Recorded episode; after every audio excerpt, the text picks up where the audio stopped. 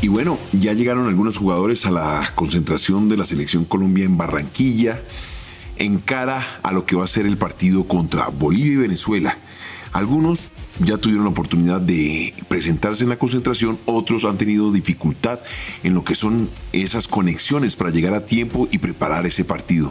Recuerda lo que te dije, todos los viajes, todos los elementos que hay que tener en cuenta para la concentración de la selección. Pues bien, esta es una. Y Reinaldo tiene muchos problemas para arrancar la concentración. Acompáñame y revisemos cada uno de ellos, cómo llegan, cómo enfrentan y lo que se viene en cara del futuro. Footbox Colombia, un podcast con Oscar Córdoba, exclusivo de Footbox. Sin duda alguna, este tema de las conexiones para llegar a la concentración dificultan lo que es la estrategia y sobre todo la planificación para estos dos partidos.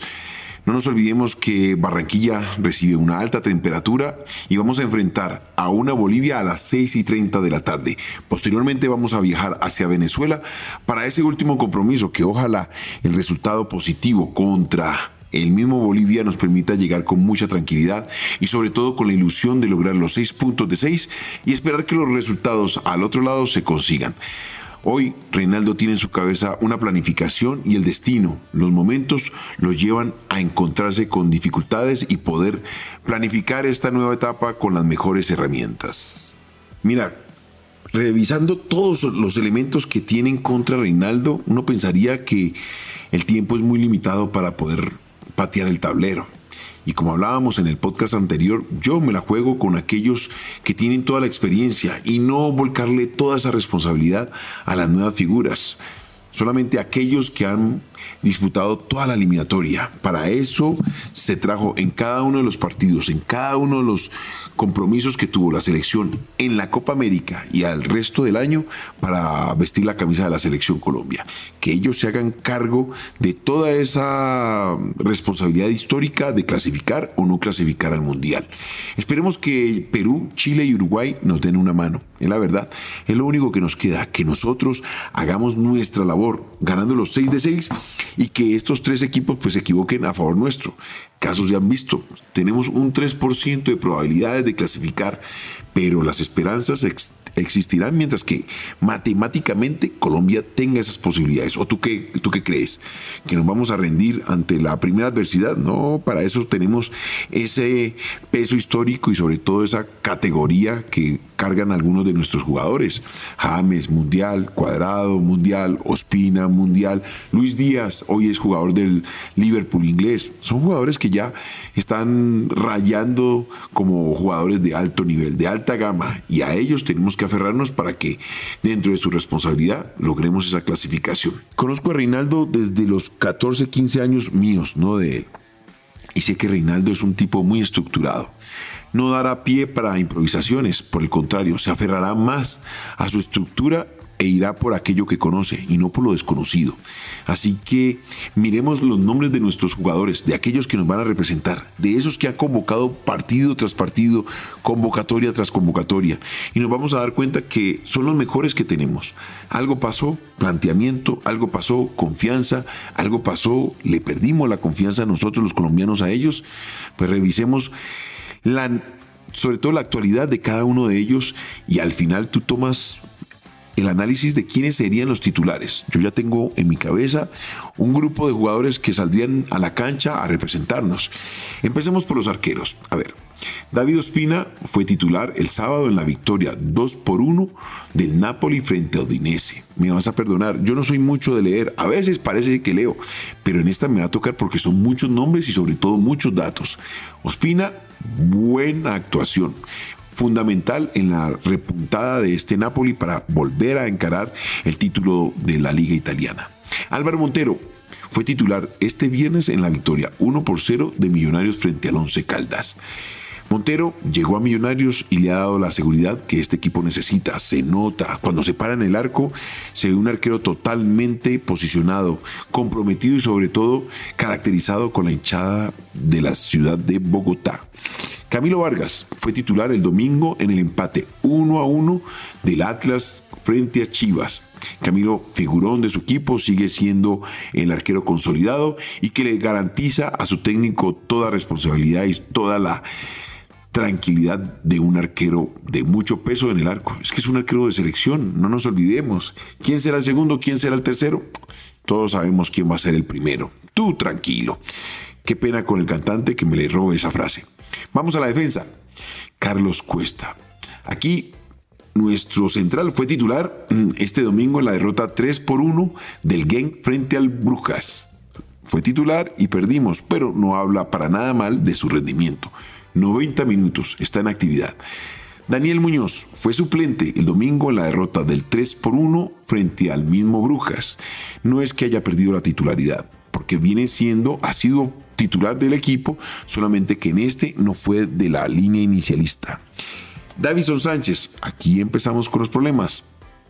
Davison ha sido titular con nuestra selección, pero lamentablemente es suplente con el Tottenham inglés. Fue de la parte que reemplazaba a aquellos que tuviesen problemas frente al West Ham. Y la victoria se dio 3 por 1. Fabra, esta me gusta, esta noticia me encanta porque Fabra es de los míos, de los de Boca. Y en esta oportunidad le ganamos a River más allá de la camisa amarilla, yo te digo, me gustó el partido de Boca. Fue un equipo sólido en el terreno de juego, que sabía lo que estaba haciendo, que le complicó la vida a River y que al final del ejercicio sacamos un resultado espectacular allá en la cancha de River, donde no todo el mundo va y gana. Y Boca lo hizo.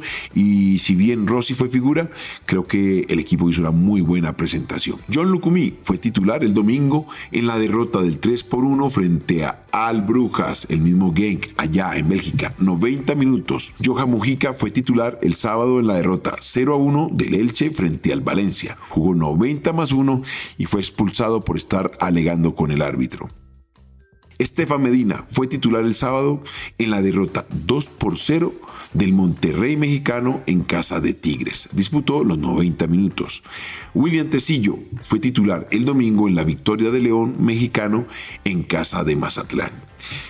La defensa vemos que todos están actuando excepto Muñoz y el mismo Davison, pero creo que está dentro del rango de presentación, de actualidad que nos permite confiar en sus capacidades y virtudes. Vamos a los volantes. Gustavo Cuellar fue titular el viernes en la victoria del 4 a 2 del Al Halal Saudí contra el Al Hali y jugó 69 minutos. Me disculparás ese, esa forma de pronunciar los nombres de los equipos árabes. No, nunca estuve por allá. Juan Fernando Quintero, esta me gusta, me gusta porque jugó ingresó al minuto 61 en la derrota de River contra Boca. Pero creo que Juanfer hizo una buena presentación, metió unos pases en profundidad de esos que nos gusta y que de, alguna manera nos complicó la defensa, pero estábamos sólidos. Además que Rossi estaba volando. Juan Guillermo Cuadrado fue titular el domingo en la victoria de 2 por 0 de la Juventus frente al Salernitana. Jugó 90 minutos. Jefferson Lerma fue figura el sábado en la victoria 0 a 3 del Birmingham en casa del Underfield. Disputó 83 minutos, anotó al minuto 31 y fue amonestado en el minuto 62. Repartiendo zapato como tiene que ser. Jaime Rodríguez no jugó el Al Rayyan porque la liga terminó. Así que ya lleva bastante tiempo parado. Bueno, parado es un decir, debe estar entrenándose para encarar estos dos partidos con nuestra selección. Mateo Uribe fue titular el domingo en la victoria 0 a 1 del Porto en casa del Boavista. Disputó 90 minutos.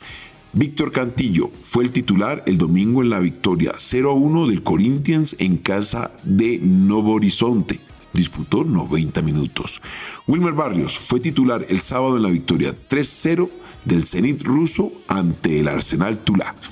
Disputó 88 minutos, viene en el buen rendimiento en el cual nosotros lo conocemos.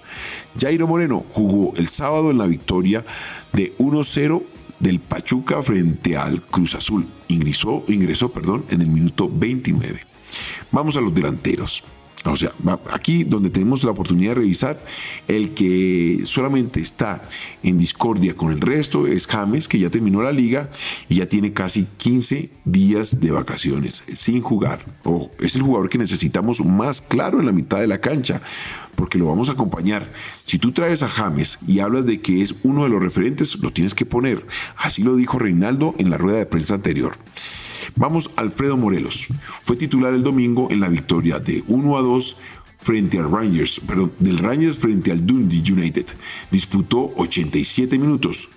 Harold Preciado fue titular el viernes en el empate de 2 por 2 frente al Santos Laguna Mexicano en casa del Puebla. Jugó 90 minutos y fue amonestado en el minuto 50. Esto te lo doy como un dato nada más curioso y que pues nuestros jugadores no se dejan. Luis Díaz jugó el domingo en la victoria 0 a 1 de Liverpool frente al Nottingham Forest. Ingresó en el minuto 64. El hecho de que haya entrado no significa de que sea un suplentón, solamente que en estos equipos aquel que entra es tan importante como aquel que arranca el partido de titular. Luis Muriel Luis Fernando Muriel fue titular el domingo en la victoria de 0 a 1 del Atalanta en casa del Boloña. Disputó 65 minutos. Luis Sinisterra jugó el domingo en la derrota del 3-2 del Feyenoord de Holanda en casa del Ajax. Disputó 83 minutos y anotó al minuto 8. Luis Suárez jugó el sábado en la victoria 2-3 del Granada en casa del Alavés. Ingresó al minuto 62 y anotó el gol ganador. Miguel Ángel Borja pues descansó el Junior jugaba en Pereira, consideró Juan Cruz Real que no lo necesitaba con mucha eh, apremio y lo dejó descansar para que se concentrara con la selección Colombia. Rafael Santos Borré fue titular el domingo en el empate a ceros entre el Eintracht Frankfurt y el RB Leipzig. Me disculparás la pronunciación, pero tampoco me sé bien el nombre del equipo alemán. Disputó 88 minutos. Una de las grandes novedades, sin duda, es el regreso de Luis Fernando Muriel a la selección. ¿Por qué? Porque en la convocatoria anterior no tuvimos la oportunidad de tenerlo en el terreno de juego. Hablaba muy bien de su rendimiento, pero lamentablemente una lesión como la que también incurrió en la naturaleza o en, la, en el físico de Zapata, lo tuvo alejado para esa convocatoria. Aquí toca destacar, necesitamos a Juan Guillermo Cuadrado en su máxima expresión. Ese Juan Guillermo Cuadrado que todos conocemos en el equipo italiano, que toda esa experiencia, todo ese despliegue, lo ponga al servicio de la selección y veamos a ese jugador volando, sobre todo en el frente de ataque donde necesitamos los goles. Para mí, Muriel tiene que ser el titular, acompañado de Luis Díaz, del mismo Juan Guillermo Cuadrado por el otro costado y Jaime Rodríguez. La duda pasa por quiénes serán nuestros centrales. Yo, en este caso, patearía un poquito el tablero, me la jugaría con Cuesta y Lucumí, con Muñoz por derecha y aprovechar ese conocimiento que tienen los tres de jugar en línea de tres, en defensa de tres, para volcarnos al ataque con toda la artillería, porque lo necesitamos. Y un Fabra un poco más adelantado, pasando al ataque y buscando generar todo tipo de estrategia y sobre todo sobresaltos en el arco boliviano. Yo no creo que Bolivia venga a plantársenos de tú a tú. Más bien nos va a esperar y va a tratar de contragolpear como lo hizo Perú, que nos sorprendió. El problema fue que estábamos mal parados. Ese fue el verdadero problema. Como puedes ver, nuestros muchachos, nuestros compatriotas, creo que están en el rango de la actualidad que cualquier jugador que está llamado a la selección Colombia debería tener estar jugando permanentemente o por lo menos estar listo para estar en el terreno de juego, convocado y en cualquier momento saltar a reemplazar a alguno de sus compañeros. Lo que toca por parte de Reinaldo es que rompa el chanchito, que patee el tablero, que arriesgue un poco más y que acerque a aquellos que son los encargados de hacer el gol al arco rival.